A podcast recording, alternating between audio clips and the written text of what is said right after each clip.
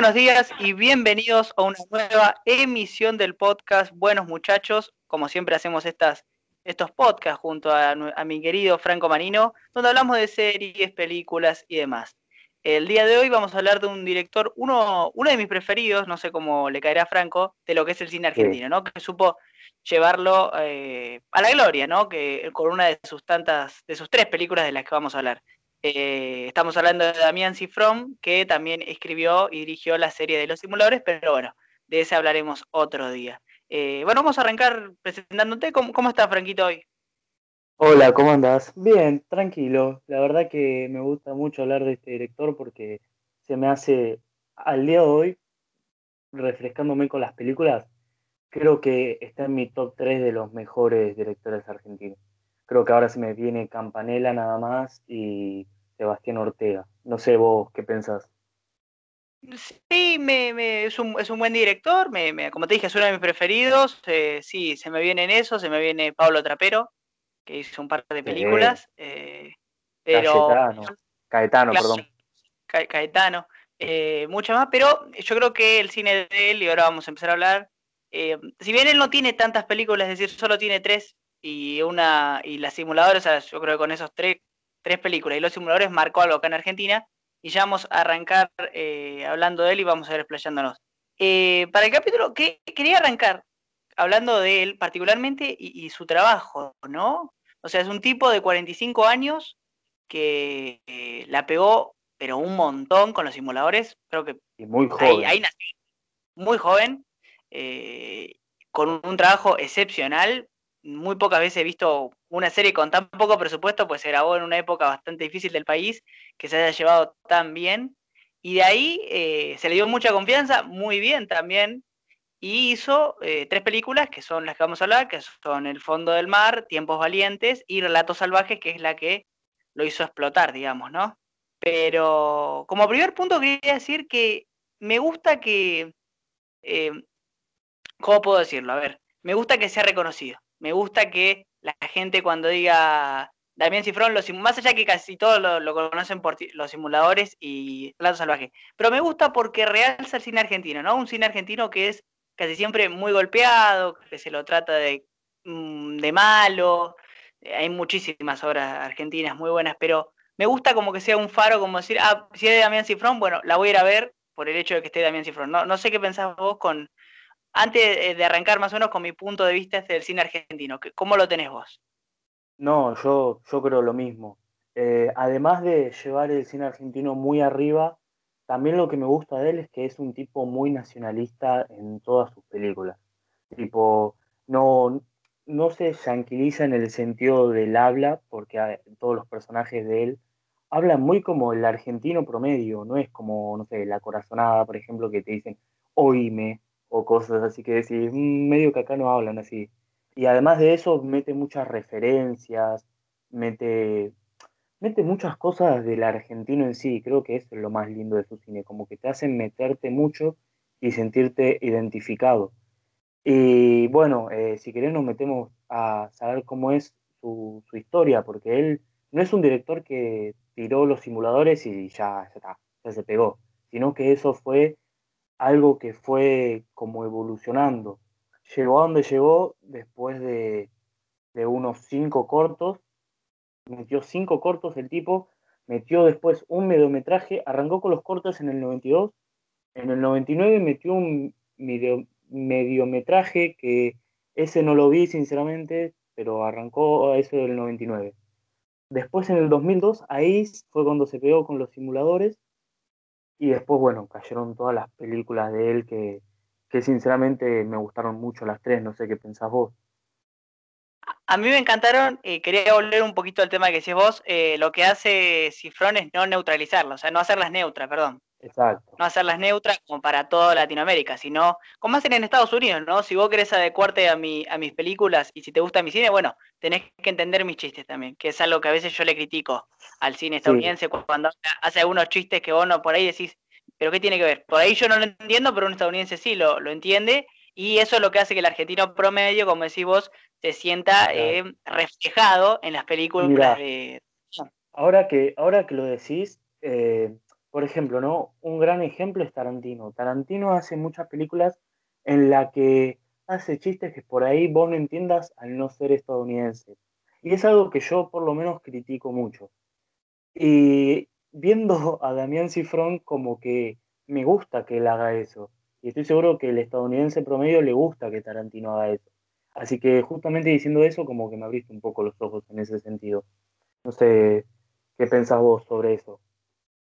Sí, coincido con vos, coincido con vos y, quería agregar algo de Damián Cifrón que estaba diciendo, que no solo hace que el argentino promedio se sienta eh, identificado por esas frases, sino que las tres películas, más allá que la, de Tiempos Valientes, ahora cuando lleguemos vamos a hablar, pero no es tan eh, arraigada la realidad, pero las otras dos son muy eh, argentinas en cuanto a las situaciones que uno vive, ¿no?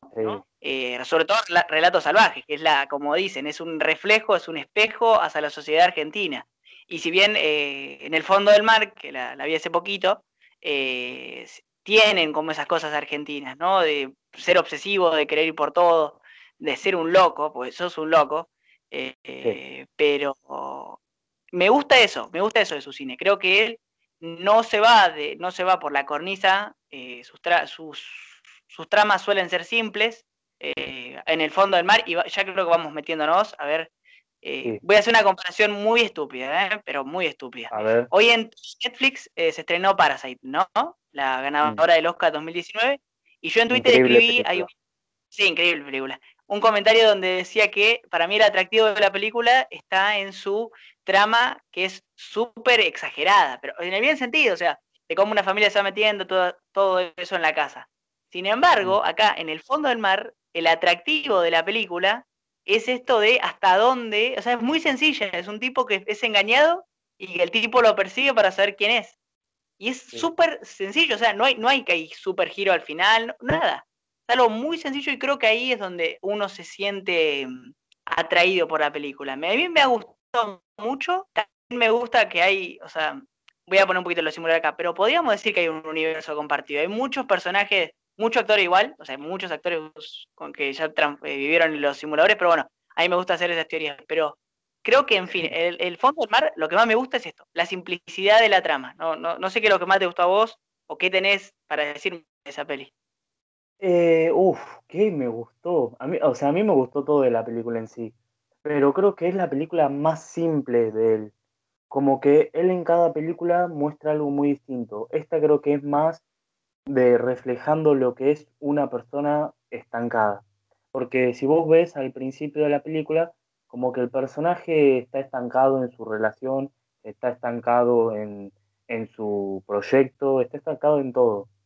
Y al final termina todo lo contrario, termina, bueno, voy a terminar, voy a tirar tremendo spoiler, termina con el proyecto, con el proyecto estando bien, eh, sin mujer, sin, sin todo eso que, lo atormentaba tanto. Y con las comparaciones yo creo que Tiempos Valientes eh, se parece mucho a, la, a Parasite en el sentido de que también llega mucho a la, a la bizarreada en un momento, pero que es bizarreada bien escrita, y eso es lo que demuestra que Damián Cifrón por ahí técnicamente no sea alguien muy único, ¿no? Como que no te va a meter un plano aéreo o algo así. Claro, él es un escritor, y eso te das cuenta, porque si te lleva a una escena en la que está todo muy tranquilo, y de la nada va subiendo toda la intensidad y termina en algo que vos no te esperabas, como en Relatos Salvajes o toda la película, te demuestra que el tipo sabe cómo hacer todo a su manera y por ahí un toque lento a veces, porque en Relatos Salvajes nada es lento, es, es eh, estás tranquilo y al rato estás eufórico, es todo el tiempo así la película. Y yo creo que en cada película de él, de la primera a la última, como que fue cambiando eso. Como que si vos ves la primera película, que es eh, El fondo del mar, te vas a dar cuenta de que va además de ser una película dentro de todo simple, va muy lento y no es que te, hace perder, no te va a parecer denso, como que te lleva a la película, te lleva a la mente de un tipo con muchos celos y que va a hacer todo lo posible para averiguar quién es el tipo que le metió los cuernos con su mujer. Que yo pensé que le iba a dar una vuelta de tuercas a la película, como que al final eh, iba a ser que, no sé, eh, el tipo era el tío. No sé, algo así, ¿entendés? Algo como digas, wow, esto no me lo esperaba. Una, super. Te fuiste por, la, por las Pasa que fue la última película que vi de él. Y al ver cuántas cosas como que se fueron muy allá a las nubes, dije, bueno, acá su primera película seguro se recontra a las nubes. Y no, no se fue de tanto a las nubes, fue algo más simple, algo que te podías esperar, pero yo no me esperé por, por, adelantarme a las cosas. Eh, pero sí, eh, yo creo que igual la película es excelente.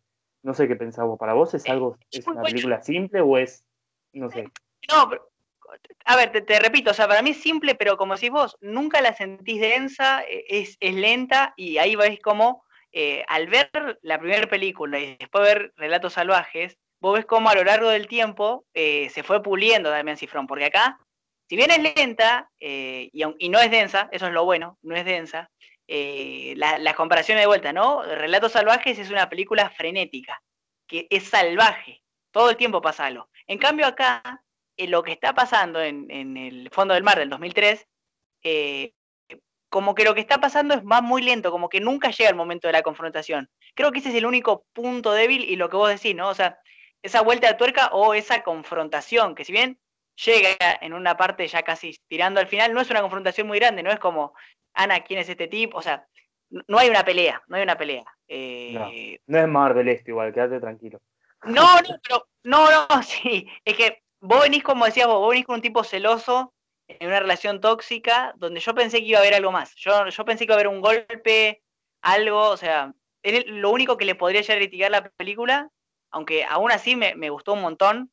Yo creo que nos pasó eso porque vimos primero las demás películas de él. Como que arrancamos viendo las películas que yo creo que son mejores, porque él, obviamente, desde de la primera la, a Relatos Salvajes, como que obviamente la primera fue la, ponerle que la más floja, la segunda fue mucho más arriba y Relato Salvaje fue el, éxito, el, primer premio, el premio mayor, ¿entendés? Como que arrancamos muy arriba y terminamos muy abajo, eso es lo que pasa. No creo que la película por ahí sea lenta o sea predecible, sino que arrancamos mal nosotros, creo yo. Y vos pensás que pasaron 11 años de la primera a, a Relato Salvaje, del fondo del mar a Relato Salvaje, pasaron 11 años en los cuales en 11 años tiró tres películas, lo cual me parece loco, pero en un escritor por ahí te lo entiendo, porque la escribió, la produció y la dirigió, o sea, se necesita mucho tiempo para eso, creo yo, y más con las historias que cuenta él. Sí, sí, coincido, me, parece, como decís vos, es propio de un escritor, escritor que escribe bien, lo, lo acabas de decir vos hace un ratito, escribe muy bien, eh, quería profundizar en tema más de la película esta primera, antes de, seguir pasando con las demás. Eh, me gustaron las actuaciones.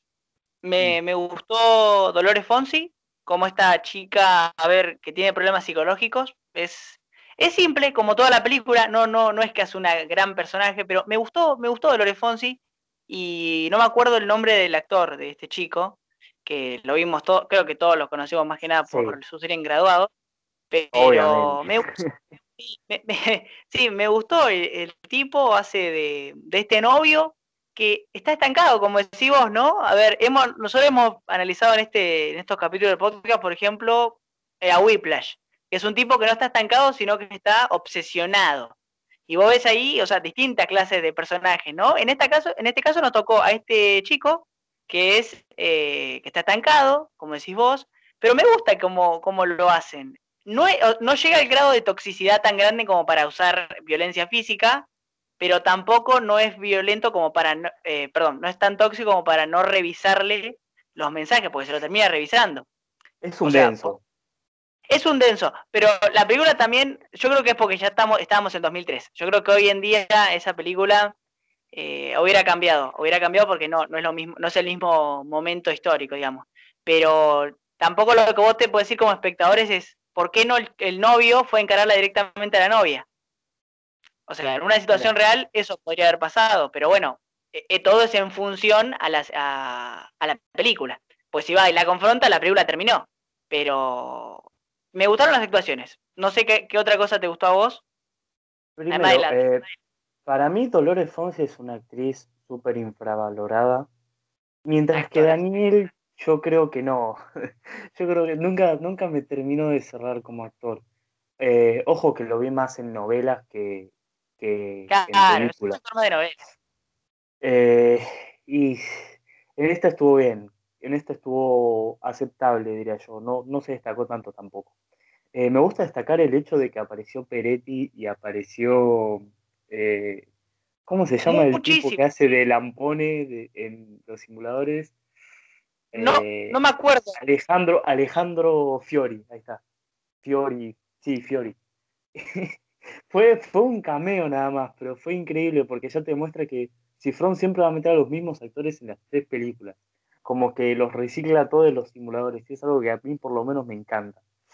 Eh, y después de esta película encima hace una película directo con Peretti, así que ahí ya demuestra el, amor y, la admiración que le tiene a Peretti, porque en sí son amigos los dos. Eh, y de la película no hay mucho más como para rescatar, creo yo, como que es un tipo muy estancado y que después de, darse cuenta de todo lo que pasó, del desliz que tuvo su mujer, terminó de, de, salir de toda esa toxicidad que lleva la relación y ahí entrar en lo que sería el estancamiento, ¿no? Como eh, creo que por eso se llama el fondo en el fondo del mar o el fondo del mar, porque termina como que saliendo de ese fondo, termina eh, creo que haciendo el proyecto, termina termina chamullando, termina haciendo todo lo que debería haber hecho desde el principio. Y es algo que a mí por lo menos me gustó mucho la película. En cuanto a lo técnico, no, como, como dije al principio, Damián Cifrón no es, un, no es un director que se destaque por hacerte un plano aéreo, sino que es un director más simple en ese sentido, pero que te deja planos muy lindos, tipo, eh, creo que en esta película era en la que hacía un plano sobre la boca, varios planos sobre la boca, un lugar hermoso en sí, y después te hacía un plano con, con el personaje de Daniel y atrás la bandera argentina eso me hizo acordar mucho a las películas eh, de Hollywood. Cada película de Hollywood necesita, no sé si es por ley o qué, pero necesita tener una bandera de Estados Unidos que aparezca en algún momento de la película. Y como que Cifrón hizo lo mismo en todas las tres películas que, vimos sobre él, ¿no? Como que te mete aunque sea una banderita ahí. igual que los simuladores. Sí, eh, ya para ir pasando, creo, a ver, de vuelta, o sea, la trama es tan sencilla que eh, si bien a mí me gustaron algunas actuaciones y él es que sencillo, se entiende que es su primer película. Se entiende que es su primera película, la, recomiendo, creo que vos también la recomendás. Me parece algo que. Sí, o sea, es una buena película y la recomiendo. La verdad a mí me gustó. No es una obra cinematográfica, es una buena película. Pero no está, no, nunca va a estar al nivel de las que vamos a hablar ahora. Así que eh, pasemos a la siguiente. Ah, y antes, antes de pasar, quería decir que, que sí, coincido con vos en el tema de los simuladores de que meta los mismos actores siempre, esa es otra forma que tiene Cifrón de, de que nos enganchemos, porque si vos ves en un tráiler algunos actores conocidos decís, y esto no tendrá que ver por ahí, y ahí vamos y nos enganchamos, ¿no? sentimos como más empatía por esos actores. Pero sí, muestra también lo que hizo Cifrón con, con los simuladores de hacerlo de culto.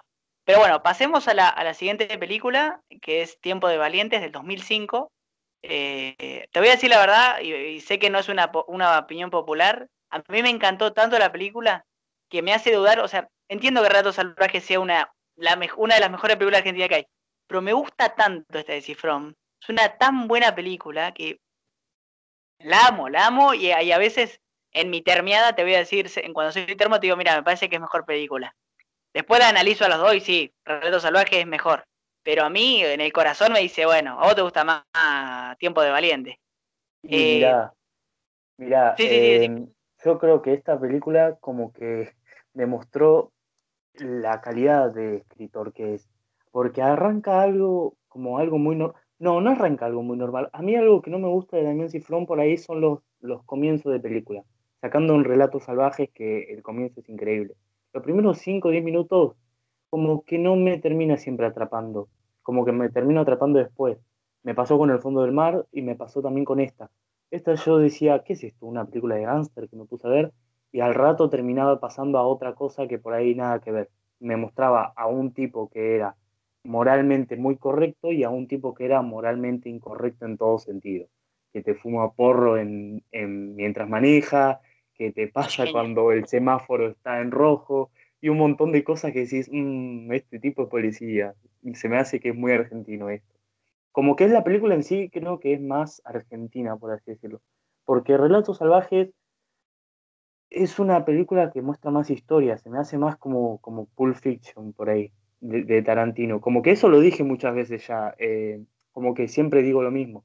Se me hace muy Pulp Fiction en el sentido de que, además de que son todas historias muy paralelas, eh, acá obviamente ninguno se termina encontrando, como que, no sé cómo explicarlo, pero te meten eh, referencias de próceres argentinos en, tiempos, en tiempos valientes, por ejemplo, ¿no?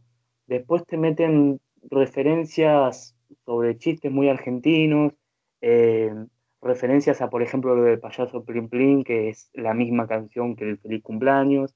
Como que si no sos argentino, por ahí esta película no te termina gustando. hasta creo que no entendería.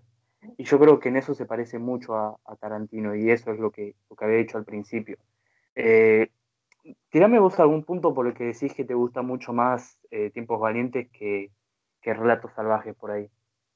Mira, primero voy a decirte dos cosas. Eh, la primera, no coincido con vos cuando, cuando decís que por ahí esta es más argentina que la otra. Para mí, la otra es más argentina que esta. Eh, y después, un punto que me gusta mucho. Primero voy a arrancar por qué me gusta mucho. A ver, acá en Argentina está como situado que el género de acción policial, policial no tanto porque hay muchísimos buenos policiales, tenemos Secreto de tus Ojos, que es un policial increíble, pero más que nada el cine de acción, eh, como que acá en Argentina se lo ha tomado para el chiste, para el chiste, para el cine de clase B, o sea, una película que el 2000...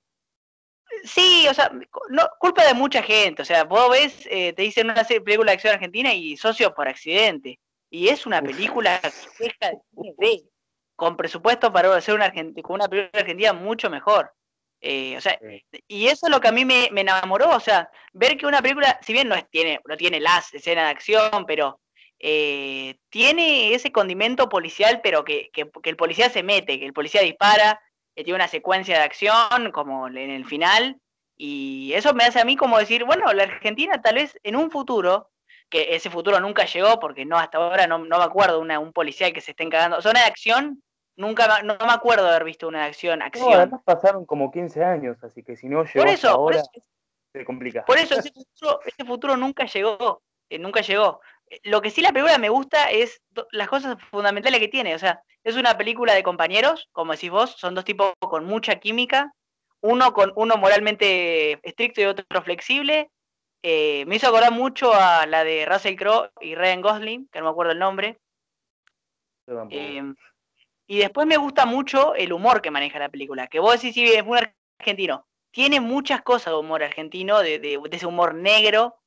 Eh, hay un chiste que me, que me, gusta mucho, que cuando está... el A mí me gusta mucho una que dice, eh, te engañó tu mujer, mirá si no te va a engañar una publicidad.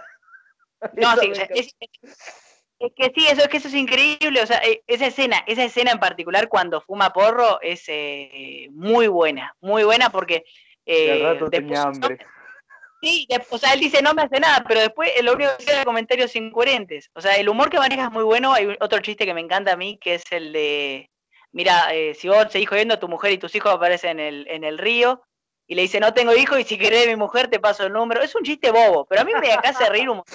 Es buenísimo, buenísimo. Sí, e, es muy bueno eh, después las situaciones que plantea la película, ¿no? O sea, el conflicto inicial de la película no es, o sea, si bien es lo que nos presentan, el los personajes, lo que el problema de los personajes son es que la mujer lo engaña. Eh, mm. también de vuelta, ¿no? O sea, repetición de vuelta en el tema de Cifrón. Pero esas escenas son esa cotidianidad de los personajes, de que tener tan problemas tan reales como los que podemos tener vos, yo, o sea, un tipo casado, eh, más grande, ¿no? Me refiero, eh, eso es lo que más me gusta, la, simplicidad, la comedia, porque es una comedia, o sea, por cierto punto es comedia, no voy a negarlo. Tiene cosas de acción y policial, pero es más comedia, ¿o no? Sí, sí, y además eh, eso es lo que más se me hace un, un punto más bajo que Relatos Salvajes, que es el hecho de que, sí, hay cosas muy cotidianas del argentino en sí, pero también hay cosas que tocan un un poco la bizarreada, aunque, aunque nos dé risa y todo, se supone que, va, no, no, no se supone que es una película seria en sí, por ahí. No sé cómo lo tomará Cifrón, pero por ejemplo, la escena en la que se, se entera que es cornudo del personaje de Peretti. Esa escena como que, además de que sí, está muy bien escrita todo, no es muy seria, ¿entendés? Mientras que Relatos Salvajes es una película recontra seria, pero son otro género también. Eso creo que, hay que aclararlo por ahí. A mí esa escena, esa escena a mí me, encanta, o sea, eh, eh, si bien vos está bien decir, no, no está bien escrita, porque no es cotidiano, o sea, porque la, eh, la escena, o sea, que haya un policía en tu casa que saque el arma y te apunta a la cabeza y te pregunte si lo estás engañando, eso no es cotidiano, no creo que a nadie le pase. Eso es lo, que no podría decir en, cuanto está hecho construida. Pero de vuelta, o sea, es en fin, la finalidad de que sea para el cine. O sea, todo está en compuesto que, bueno, me comio la magia del cine y imagino que un tipo me pregunta. Si bien después lo intenta explicar el personaje el personaje del policía, no me acuerdo el nombre de los personajes, soy malísimo para eso. no, en la misma. Le, le, dice, porque no tenía el, porque tardó demasiado y no tenía el anillo, el anillo. O sea, te lo tratan de, explicar, pero bueno, entendemos que no es serio. Después, otra cosa de la película que me gusta, que por ahí no, no, no es tan visible, o sea, está ahí como en el subtexto, las críticas sociales que le hace a la Argentina, ¿no? Eh, esto de que, eh, no, no en una sola escena, lo dicen en dos o tres escenas, le dice lo del sueldo bajo, de que si bien la corrupción no es aceptada en la Eso es increíble. sí. sí. todos son corruptos, pero se entiende, o sea, él dice, mire, pero por un sueldo, o sea, por un sueldo tan bajo, se arriesgan la vida, todo, tienes un sueldo de mierda. O sea, es una crítica muy fuerte a la Argentina que actualmente sigue vigente. O sea, eh, los policías, los médicos y las maestras, ponele que son de del núcleo más importante, siguen teniendo un salario muy bajo. Y esa crítica sigue existiendo y me parece una crítica que da en el clavo. O sea, sí, me parece increíble. Película, en un englobado una película totalmente que nada que ver. Pero eso creo que me gustó mucho. ¿Qué, otro punto te gustó a vos? Uf, eh, mira, a mí me, gustaron mucho más los primeros minutos, eh, a pesar de que no, no son los primeros 5 o 10 minutos que dije que a mí no me gustaron, como que empieza muy de gangster, todo eso sino los que siguen, en los que me demuestran el personaje de, Peretti. Eh, creo que me gustó eso, me gustó mucho el personaje de Peretti en sí, como que se arranca como, como no sé cómo explicarlo. Te dejo pasar a vos porque me quedé pensando justo todo lo que iba a decir. Ahí está, yo, yo te completo la idea. Mira, el personaje de Peretti lo que sufre es una evolución increíble. Nosotros conocemos al, Peretti, la primera frase de Peretti cuando encuentra a la comisaría dice, ¿y por qué tengo que ir con él? O sea, sería muy peligroso. Y el final es él diciendo, bueno, por ahí me convierto en espía. O sea, hay una evolución en toda la película. Él no es el mismo eh, desde que empieza hasta que termina, como lo dije. Pero vos viendo, no es una evolución que nada que ver. O sea, si bien, de vuelta, es una historia eh, no bizarra, a ver, digamos, totalmente fantasiosa, porque nadie, o sea, nunca creo que te manden con un psicólogo al, al, policía o que la CIDE esté armando corrupción a nivel nacional. Pero hay una evolución grande del personaje, de, de escuchar, escuchar, del que no es muy peligroso hasta el mismo tipo que se quiere infiltrar en el edificio de la CIDE. Es una evolución tremenda es una, es una evolución bien construida porque el tipo siente empatía por el otro, porque al darse cuenta que él es un cornudo también, eh, siente empatía por el otro. Y hay una escena que lo ejemplifica, que él, él, es bien siendo recto en toda la película. Cuando se entera que la mujer lo, eh, lo hace, lo, lo, hace infiel, o sea, perdón, lo engaña, eh, cuando está en el polígono de tiro le dice, che, estoy hecho mierda, me parece que, y si les aviso, no, que explote todo. O sea, ya, como que ya no tampoco es su trabajo. y es un chiste, pero explica también una evolución del personaje, que es brillante. A mí esta, esta película me gusta por eso, por la evolución de los personajes. Claro. A mí me pasó que cuando estaba, perdón, ¿eh? cuando estaba viendo la, las escena, la escena de, de, Peretti ya metiéndose en el cuartel de la CIA y todo eso, como que yo dije, mm, ¿qué estoy viendo? Como que me, me perdí. Pero eso pasa porque creo que no me metí del todo en la película en sí la primera vez que lo vi, porque yo la vi una, sola vez la película. Y entiendo toda la evolución, me parece muy bien todo, pero se me hizo muy como un flash, ¿entendés? Como que me pasó todo muy rápido y de la nada estaba, eh, estaba, arrancó la película con Peretti mostrándose, yendo a ver un policía que ni conocía, a de la nada, ¡pum!, se está metiendo en, en la silla, ¿entendés? Y se mete como si nada encima. Y eso me pareció muy loco, pero me parece bien, porque está bien, me pasó volando el tiempo, pero eso pasa porque Cifrón hace que en ese transcurso de la, de la película no, no vayas eh, con un camino muy denso, no te, no te mete mucho en los sentimientos del personaje, sino que te, te muestra anécdotas eh, que hacen que primero la película se vuelva un clásico porque hace escenas muy, muy memorables, sino que también te muestren, te muestre con anécdotas cómo son los personajes. No te va de la nada a decir el personaje eh, con un monólogo cómo se siente. Ojo, pasó, pero no pasó en ese sentido, sino que lo mostró el personaje de Peretti eh, psicoanalizando al otro personaje cuando estaban en el auto. Ahí sí está, se puede decir que es como un monólogo mostrando eh, cómo se siente el otro personaje. Pero no lo dice desde él mismo, sino que se lo dice de la otra manera, se lo dice de, del personaje de Peretti al otro personaje. ¿O no? proyecta, proyecta. proyecta en el otro. Eh, eh, esos diálogos son de lo que más me gusta también de la película. Hablan de, si bien Peretti es, eh, psicólogo, no, es psiquiatra, pero hablan de lo, de lo bien, de esos monólogos hablan de lo bien que él es, que él es actuando. Pues lo hace de una manera tan convincente que hasta yo me lo creí. En un momento era como, sí, hay que ver los traumas que tenías desde chico, todo. O sea, a mí me encantaron esas escenas y a ver, voy a volver un poquito más atrás cuando dijiste que te habías como perdido en el momento en el que él se intenta infiltrar en el, episodio de la, en el edificio de la CIDE. Es. juega con casi al borde, o sea, juega muy al fleje de irse a la parodia, porque, a ver, ni vos ni yo, hacemos de policía, vamos a entrar ahí. O sea, es una historia exagerada que después. Hay momentos en que está ligado a la realidad y hay que a veces que se va exagerando, como es este. Pero, o sea, esta parodia al mismo tiempo, lo que te hace es que aligere un poco la carga, porque si no, ¿cómo lo salva? O sea, no hay otra forma dentro de todo real de que lo salve al, tipo.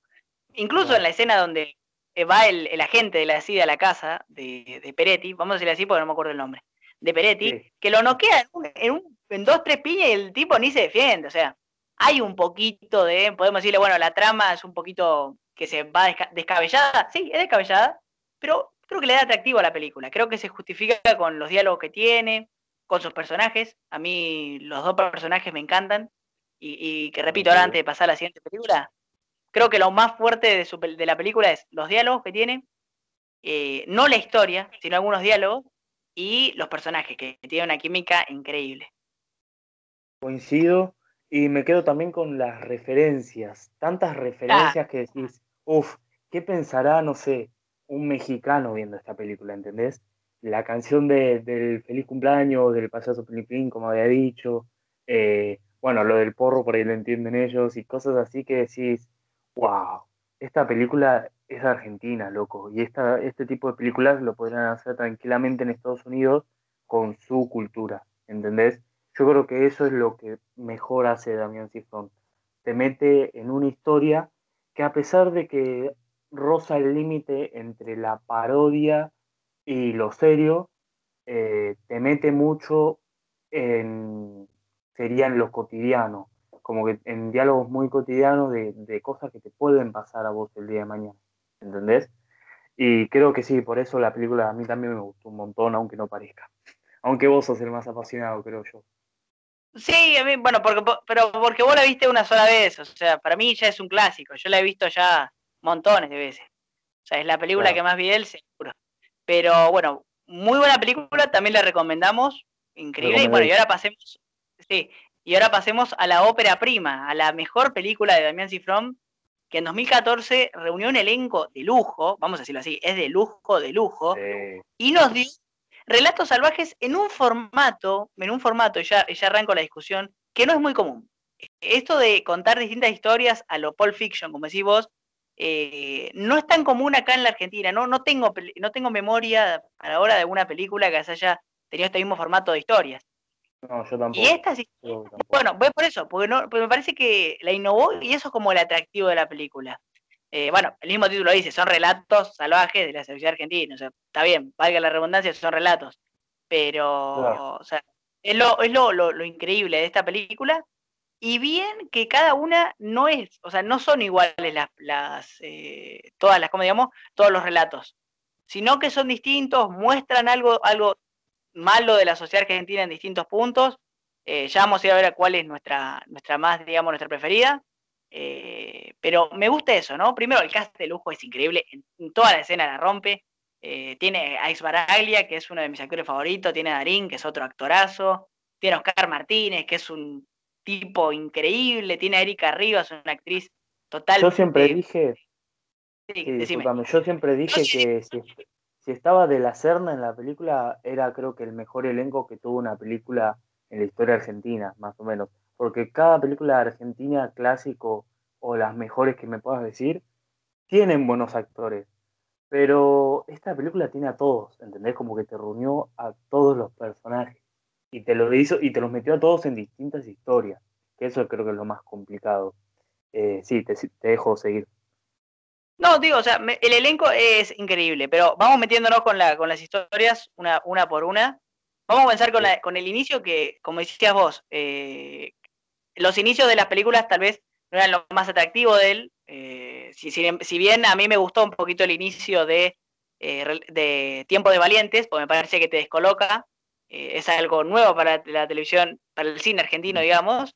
es, una, es una primera historia muy buena con Grandinetti, no me acuerdo el nombre del actor, solo el apellido, eh, con este señor Grandinetti, que es cortito, es una historia bastante, bastante chiquitita, pero que muestra esa cosa de venganza, ¿no? De, que, de, la, de la inteligencia de, de vuelta. Esta es como la más fantasiosa de todas las historias, digamos, ¿no? Es como la más, eh, que sí, como la más, la más cerca de la parodia, digamos, pero aún así es increíble.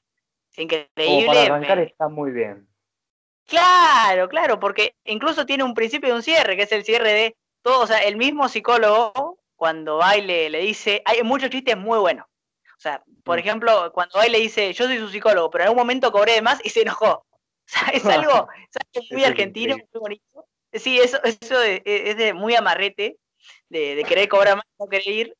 Y entonces eh, ahí en ese medio de chiste también le dice, mira, lo que te cagaron la vida son tus padres. Y que a ver, no te lo explican, pero vos crees que los dos viejitos que va a chocar son los padres. Pero eso, eso es, muy, es un lindo inicio. No es, no es la mejor historia, pero es un lindo inicio. Después, ¿cuál historia te gustaría seguir a vos? Uf, a mí la que me encanta y que por eso quiero hablar más que nada es la de Darín, la de Bombita. Se me hace una maravilla.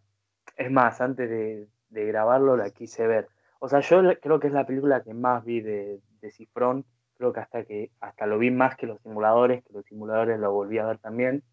Y uff, la de Bombita es, es increíble.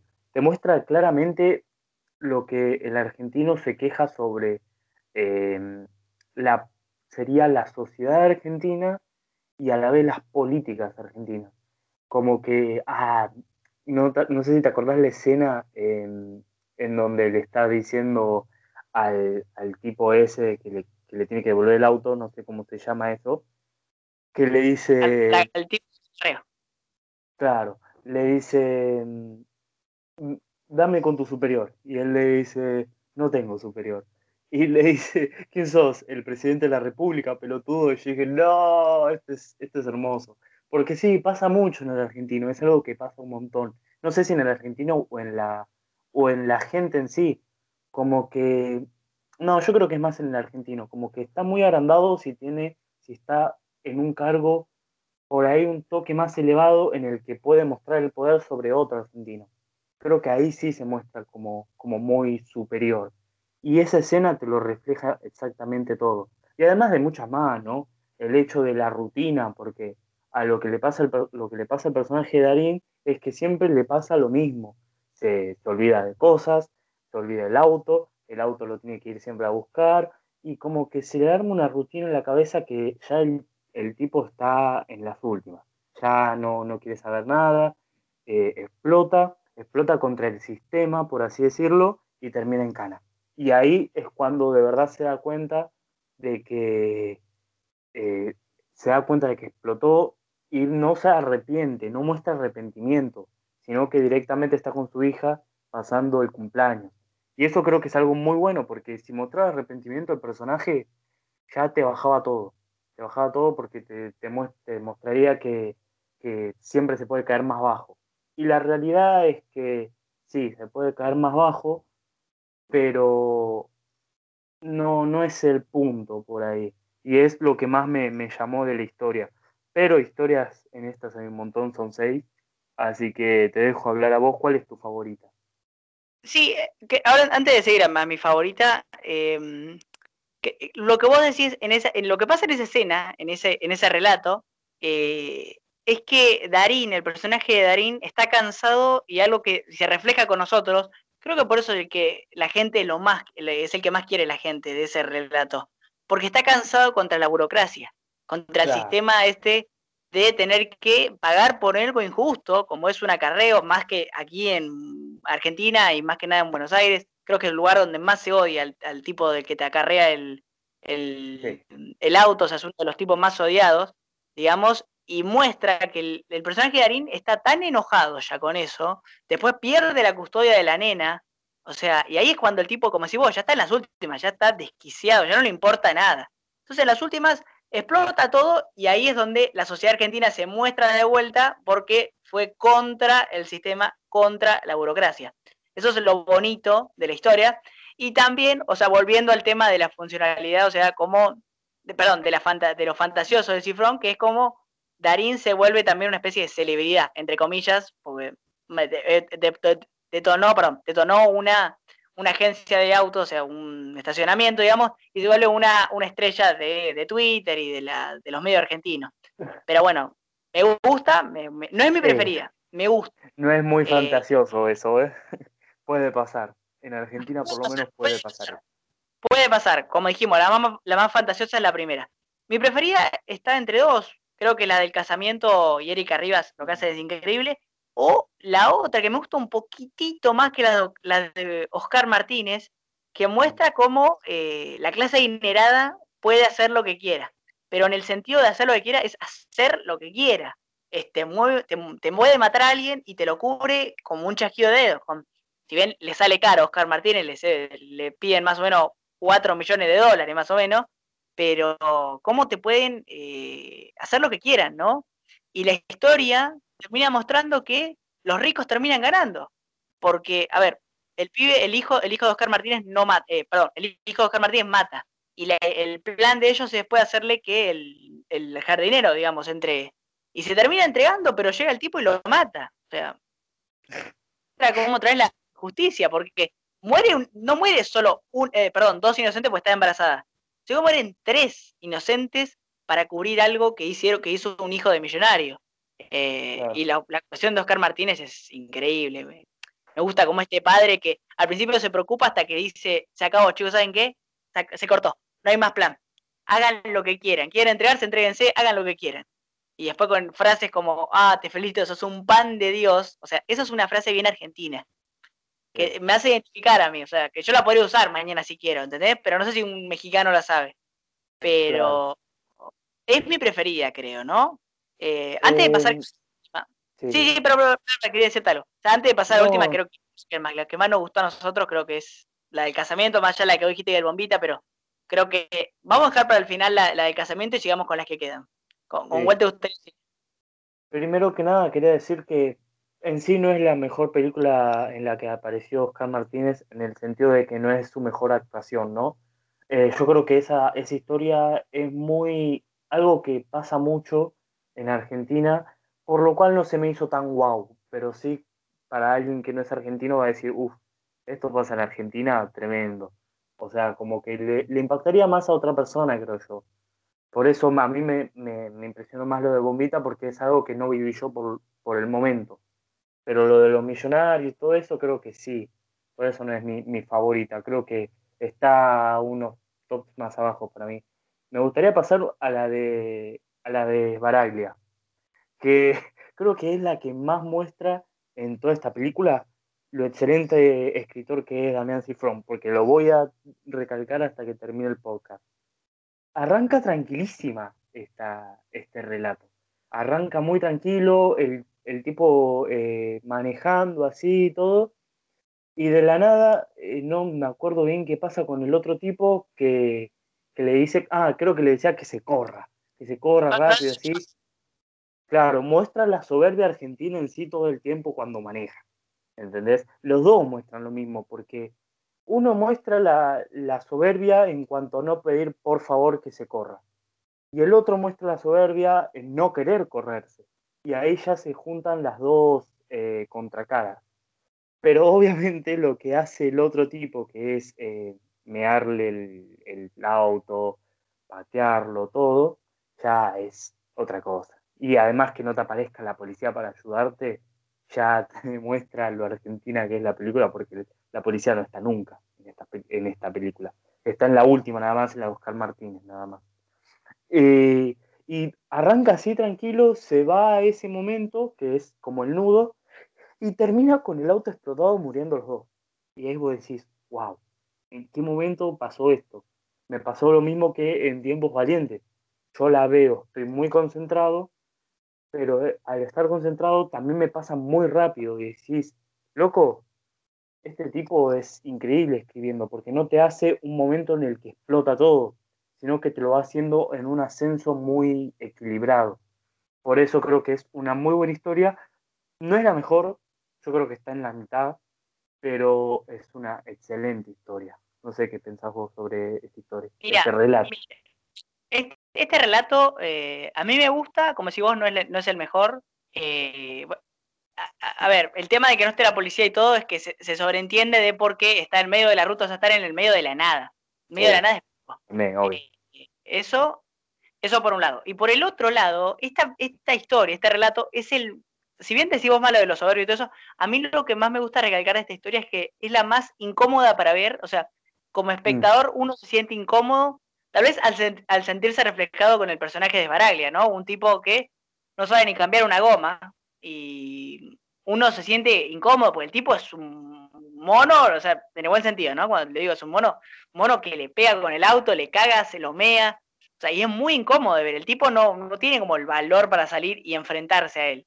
Creo que, creo que lo hace lo hace en lo incómodo. Eh, después es una cosa increíble, o sea, el hecho de que no, no haya puesto bien la goma del auto y que se le caiga y que empiecen eh, a chocar. Después el momento de la confrontación donde le dice, deja de, deja de golpear un auto, o sea, viste, cuando lo empieza a tirar para el, para el río, o sea, eh, es lo que resume el relato salvajes, ¿no? Es ese punto donde todos ya no aguantamos más ser castigados o ser, o sea, o ser maltratados en una sociedad. Pasa con Darín en Bombita, pasa con la siguiente historia que vamos a hablar, eh, pasa con lo del avión, que si bien es un poco más eh, fantasioso, pero pasa en un momento donde cuando un argentino ya no puede más, no se contiene más, explota y quiere seguir, quiere matarlo.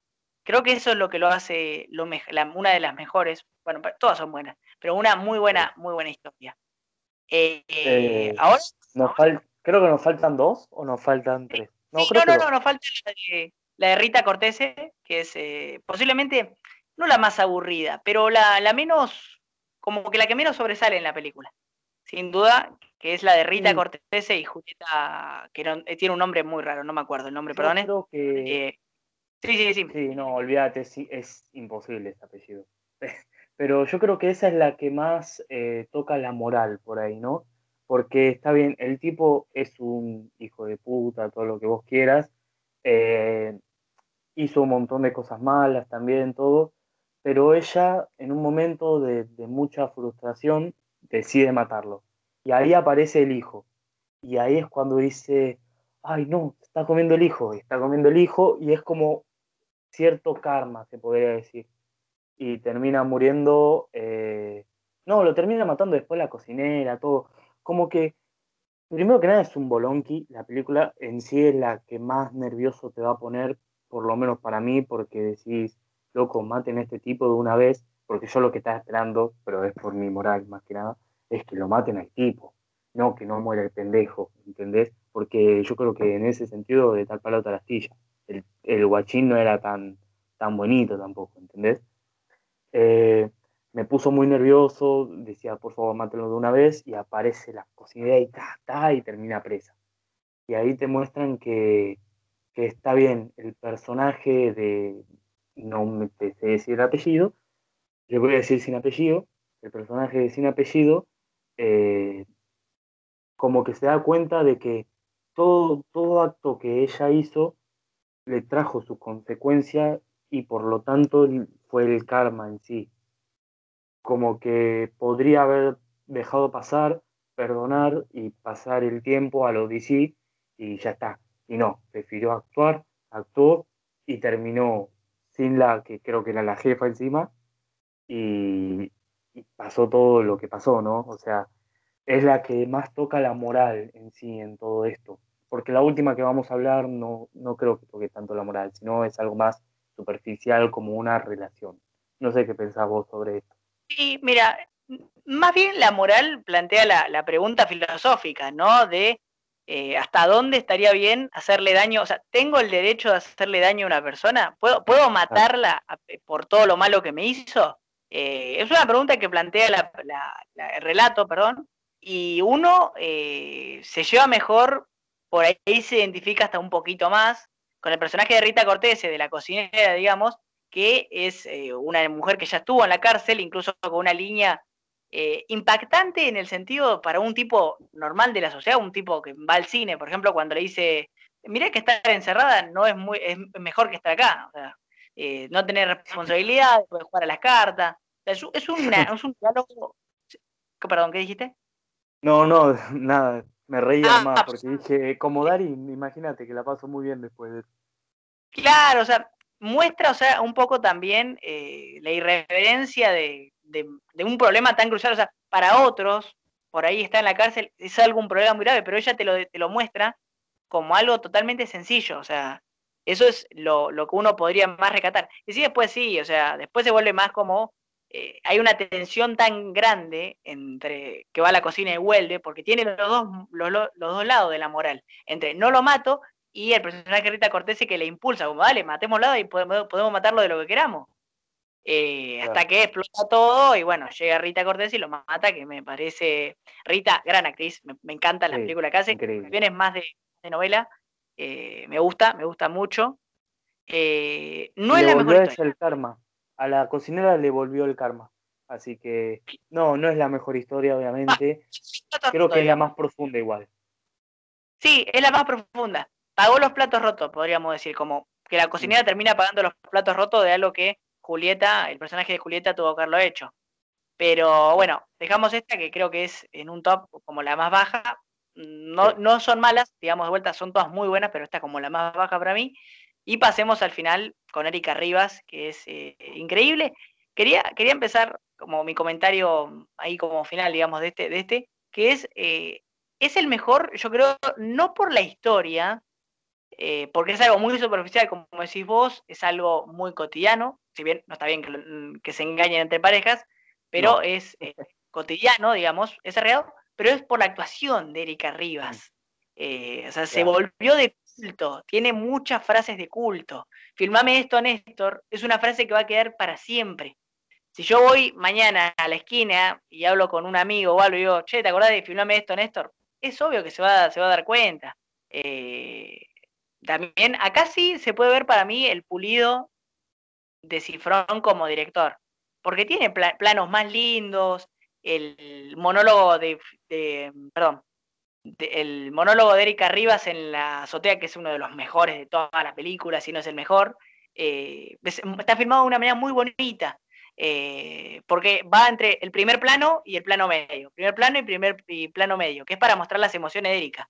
Pero ese es como mi comentario de, ese, de, este, de este relato. ¿Qué, ¿Qué, es lo que más te gusta a vos de este relato? Y yo creo que esto por ahí no le va a gustar a más de uno, además de que sí, me gustó mucho el relato este, yo creo que juega mucho con la nostalgia también. Juega con la nostalgia con el personaje de Erika Rivas porque te hace acordar un poco a, al personaje que hacía en Casados con Hijos. Eh, sí, yo creo que es una de las mejores, de los mejores relatos, y una de las mejores actuaciones de Erika Rivas también. Pero sí, juega con un toque en la nostalgia para mí.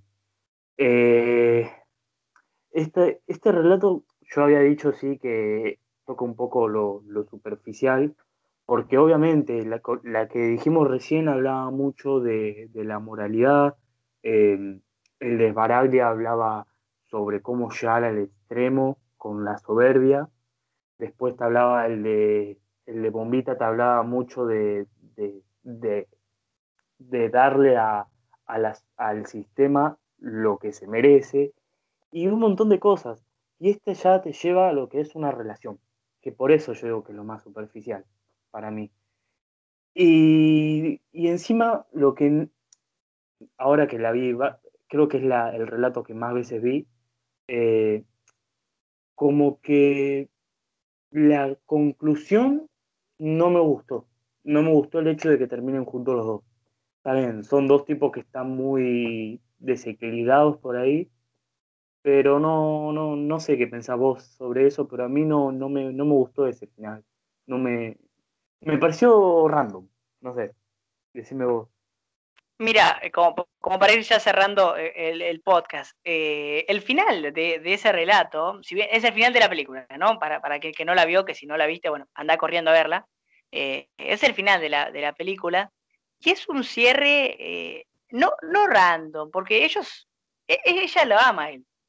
y él creo que la ama a ella de, cierto, de, un modo bastante retorcido, ¿no? Pero ellos se aman y están como dice el título, es hasta que la muerte los separe. Y tuvieron todas esas peleas, todo, pero pasa por eh, de vuelta, o sea, toca, no sé si es algo tan normal, es imposible que una pareja en la vida real haga eso y se, quede, pero es un final ni feliz ni, ni triste, es un final y ya, como dicen los Simpsons.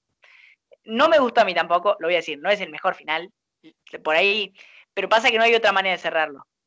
¿Qué, ¿Cómo termina? ¿Que nos, nos terminamos matando entre los dos? sería totalmente estúpido. Me parece que. Ahí sí sería más random, creo yo. Claro, sería un, totalmente un plot twist. Creo que muestra la locura argentina. De que podemos llegar a un extremo y al otro, y al minuto podemos llegar a otro extremo. Pero. lo apasionado sería, creo yo. Ay, lo, apasionado, apasionado, perdón, apasionado que somos los argentinos, en cierto sentido. Pero para ir cerrando y como, como última pregunta te hago. Top, top, 6 de las, de las historias. ¿Cómo, cómo las colocas? Eh, el primero sería el de Bombita, el de segundo sería, bueno, este de casamiento, el, el tercero sería el de Oscar Martínez, el cuarto sería el de Esbaraglia, el quinto el del avión y el sexto el del asesinato. ¿Del tuyo? La, respeto a mí, el que más me gusta y que siempre que le engancho en la tele me quedo verlo, para mí el de Oscar Martínez es mi preferido. Eh, después podemos analizar cuál es mejor, pero mis preferidos son Oscar Martínez, el del casamiento, eh, Bombita, Esbaraglia, el de Rita Cortese, que es el del asesinato, como decís vos, y último el del avión, pero porque el del avión es como la introducción. No, no me puede gustar más que el. Es el único cómico que te meta la película. Eh, cómico, sí, claro, cómico en, cierto modo, pero bueno, gran capítulo, ¿no? El de hoy. La verdad, decir argentino, del, mírenlo, es hermoso, sí. Y más con Damián Cifrón. Sí, la verdad, eh, Damián tiene 45, es un guionista que ya hizo una película en Hollywood, una para este actor Mark Wahlberg, eh, una que está en Netflix, no me acuerdo el nombre, pero está en Netflix, que hizo el guion él. Eh, me gustaría destacar, perdón, me gustaría destacar que arrancó muy de abajo, arrancó con seis cortos, siguió con un mediometraje pasó a ser asistente de producción, a productor de exteriores, a editor y después en los simuladores recién le dieron la oportunidad de una serie y de ahí no paró el tipo. Y yo creo que así debería ser un estudiante en sí de, cine o alguien que quiere meterse en el cine. Bien de a poco y de papeles muy cortos a a lo que es el tipo hoy que llegó a, las nubes, nominado un Oscar, eh, creo que ganó el BAFTA, y un montón de cosas que, que Damián Cifrón nos dio en sí. Sí, sí, coincido. Eh, no, la verdad hemos pasado, la, vamos a pasar la hora del podcast, pero la verdad nos hemos extendido porque la filmografía de este, de este hombre, de Damián Cifrón, vale la pena, sin duda alguna. Eh, como comentario final, como dijo, como dijo Franco, es increíble y espero que sigan apostando por el cine argentino Eh, más que nada, o sea, más allá de que si vieron esta película de Nancy From, que sigan apostando por el cine argentino. No todo es socios por accidente. Eh, hay, muchas buenas obras para ver. Eh, así no que, todo es Corazón de León. A mí Corazón de León no me parece tan mala, pero bueno, ese será para discusión para otro capítulo. bueno, voy a decir dónde, vamos a, vamos a variar un poco. Voy a decir dónde me pueden encontrar a mí y después dónde vamos a Franco, que siempre se lo digo a él. A mí me pueden seguir en Generación Maratonera, tanto en Twitter como en Instagram. Eh, ¿Y a vos, Franco? A mí me pueden encontrar en Twitter y en Instagram, en Twitter como franco-manino y en donde hablo solo de cine como el-deshuesado y en Instagram como franco.manino. Muy bien. Bueno, ahí ya tienen todas las redes sociales. La verdad, el episodio de hoy se ha sido largo, pero bastante bueno. Los despido hasta el siguiente miércoles. La verdad, no sé qué vamos a hablar el siguiente miércoles, pero bueno, será un tema tan bueno como este. Así que yo lo despido y adiós. Hasta la próxima. Uf.